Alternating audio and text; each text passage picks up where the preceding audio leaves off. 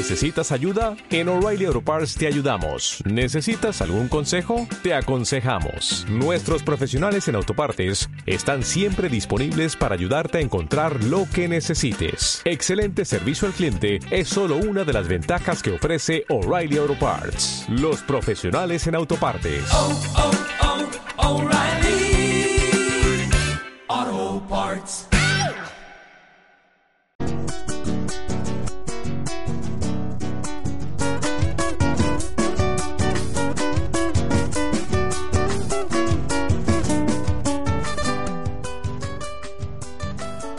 Hay 783 millones de personas, un 11% de la población mundial, Néstor, que no tienen acceso a una fuente de agua potable en condiciones. Esto según la ONU. Bien, y decía que lo primero que se le viene a la mente este, a uno cuando le dicen dificultad en el acceso al agua son las provincias del noroeste. Claro. Tenemos en línea al coordinador de Nacional de Transferencia y Extensión del INTA, Diego Ramilo, que es una persona que hasta donde sabemos ha trabajado en el noroeste de la Argentina y conoce mucho en cuanto a la dificultad de la gente de, este, en cuanto al acceso al agua. Hola Diego, muy buenos días. Muy buenos días, ¿cómo están ustedes? Muy bien, muy bien, muy bien. Y decíamos que, este, en el caso tuyo, conoces la dificultad de la gente del noroeste argentino este, en cuanto al acceso al agua, ¿no? Bueno, sí, este, desde que me recibí hace más de 20 años este, decidí trabajar en, en extensión, básicamente con la agricultura familiar campesina e indígena. Y durante 15 de esos años eh, viví en comunidades campesinas de, de Salta, eh, de Jujuy, y bueno, y como bien decís vos, la problemática del agua como la problemática de la tierra, y bueno, y así una serie de gradientes de problemas, eh, son los más sentidos planteados por las organizaciones de productores, ¿no? Eh, y resolverlo es, real- es realmente eh, el gran desafío que estamos teniendo las instituciones, las instituciones públicas, en tanto agua para, para consumo humano y también para uso productivo, ¿no es cierto? Eh, como bien decías, eh, es una de las metas, el acceso al agua es una de las metas de los objetivos del milenio que, propone las Naciones Unidas. Eh, se muere muchísima gente anualmente en todo el mundo por no tener acceso a agua y a servicios de agua de, de buena calidad. Entonces, bueno, la institución finalmente, luego de un proceso en el cual fuimos tomando estos temas y discutiéndolos hacia su interior, ha tomado la problemática del agua. Hoy cuenta con un programa nacional de agua eh, y finalmente, eh, en este caso con el programa Pro Huerta, un programa que está estamos rediseñando en esta nueva etapa por 26 años, los eh, eh, proyectos de agua están priorizados por la institución eh, y se están ejecutando, ahí a- ustedes mencionaban el noreste de Córdoba, en Guanaco Muerto, por ejemplo, estamos trabajando con la tecnología del sistema de placa, una tecnología que, que surgió en Brasil, pero lo trajeron justamente cordobeses, compañeros del INTA de Córdoba, eh, y hoy hay más de 400 en, en todo lo que es el seminario, pero bien reflexionado ustedes que no es una problemática solamente del, del, del gran norte grande, ¿no es cierto?, de lo que es el NEA y el NOA, sino que ustedes saliendo 15, 20 kilómetros de una gran ciudad, ya comienzan los problemas, los problemas de agua y en muchos casos también por contaminación. Por recién hacías alusión, Diego, a... eh, digo esto porque por lo general si a la gente le dice el INTA, la gente que conoce el INTA, este, este, se basa mm, básicamente en la cuestión del agua para producción, ¿eh? pero también, como decías recién, trabaja el acceso al agua para el consumo humano, lo que también posibilita la creación, por ejemplo, de alguna pequeña huertita en lugares donde este, es imposible, ¿no? Bueno, eso se trata. Nosotros no, eh, nos dimos esa discusión como organismo, eh, organismo de ciencia y tecnología del sector agropecuario, pero nos dijimos, nosotros no podemos mirar solamente la producción cuando la gente está recorriendo entre dos y tres horas para tener agua para consumo humano en los lugares donde nosotros trabajamos, ¿no? Vos sabés que el INTA es una, tal vez una de las instituciones más federales, tenemos agencias de extensión desde la Quiaca hasta Tierra del Fuego y desde Hacha hasta las islas del Delta, y en esos territorios muchas veces está la municipalidad del INTA, ¿eh? y la población con, con infinita necesidad. Bueno, desde hace un, tiempo empezamos a reflexionar sobre nuestras prácticas de trabajo, pusimos en el centro el enfoque territorial, el enfoque territorial implica que veamos muchas dimensiones de los problemas, no solamente los, los productivos, y bueno, y pusimos la gente al centro, eh, y ya no tanto los animales, viste, antes mirábamos los animales y los, y, y los cultivos antes que la gente. Ahora pusimos al centro la gente y los problemas que tienen que ver productivos, económicos, cultural, identitario, etcétera, etcétera, etcétera, y los ordenamos y priorizamos, tanto para generar trabajo de extensión como de investigación. O sea, que, que, una institución como la nuestra del Estado genere conocimiento para los problemas que hoy tiene la sociedad y no para aquí, viste, em, o para otros territorios. Eh, en ese sentido, la problemática de acceso al agua parece muy fuerte y para agua para consumo humano, eso necesita garantizar ciertas condiciones de, calidad y obviamente que siempre pensamos en generar un excedente para que pueda ser utilizado también, en este caso, en la producción de alimentos y garantizar la seguridad alimentaria de, esa población. Pero no, no, no agotamos ahí, también avanzamos en el riego, también eh, avanzamos en el agregado de animal, o sea, es el agua desde la mirada de, la integralidad. Diego, Lucas te saluda. ¿Cómo estás, eh, Lucas? Bien.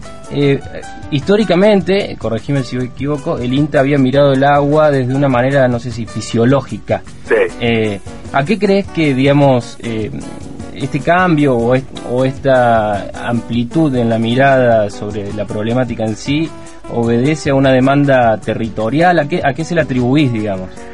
Yo creo que a, niveles de, empoderamiento de la sociedad, de la sociedad que ve los problemas, eh, que intenta decirle, bueno, ustedes como funcionarios públicos, como institución pública, debemos organizarnos en el territorio para dar respuesta a estos problemas. Nosotros entendemos que no somos los únicos actores en, resolver la problemática del desarrollo, pero sí somos un actor muy importante en complementarnos con otras instituciones que están viendo este problema.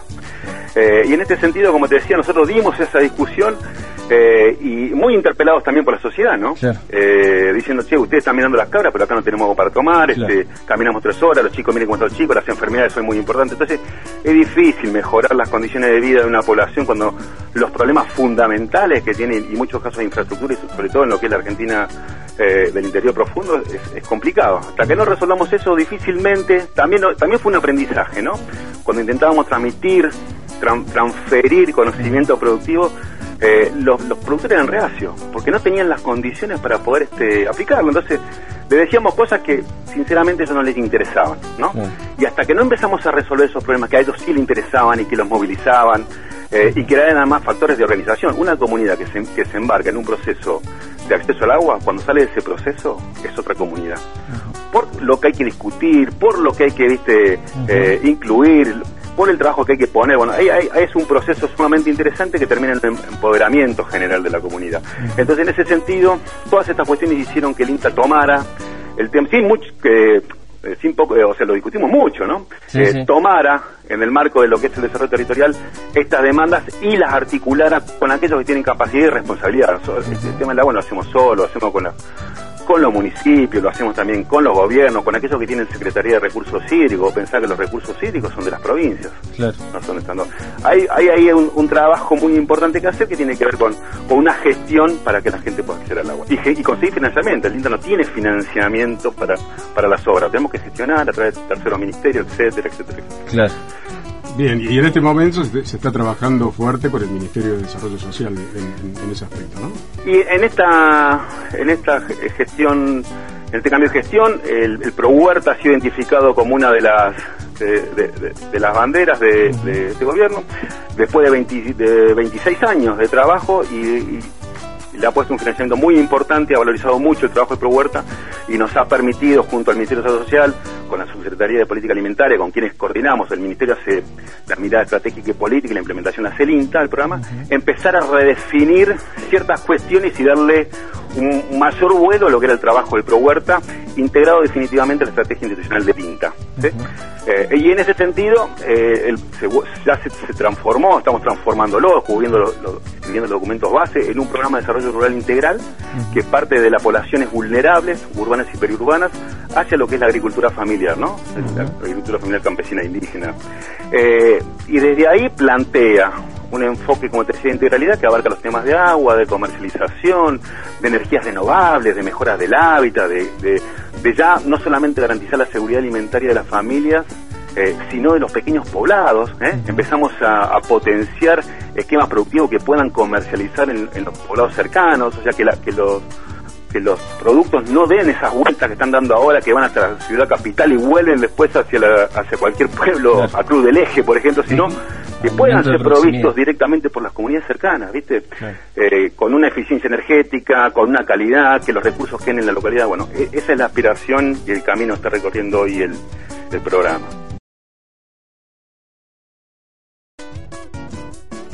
No, es que clave lo que decías vos, este, si no, si no dejamos capacidades instaladas en las comunidades, eh, esto no va a cambiar, ¿no? O sea, tienen que ser la- las propias personas que la habitan quienes después puedan resolver los problemas en coordinación con municipio. Entonces, la propuesta que hace el INTA de autoconstrucción, de muchas de estas respuestas tecnológicas, tienen que ver con un fuerte involucramiento de la comunidad. Que, porque después la mantienen ellos, después la, la gestionan ellos, después se organizan ellos. Entonces, por ahí pasa un poco el eje y, bueno, tenemos evidencia y experiencia de comunidades que accedieron al agua hace más de 10, 15 años que están manejando su sistema de forma independiente y autónoma, cobrándose 5 pesos por mes para los arreglos este, y manteniendo los sistemas. Así que, donde el Estado lamentablemente no puede llegar y las empresas privadas es muy costoso porque no, no tienen grandes beneficios por población dispersa. ¿viste? Así que, por ahí va el camino. Bien, Diego, muchísimas gracias. Un, abrazo. Hasta pronto. Un gusto y a, y a disposición. ¿eh? Que Gracias. muy buen día.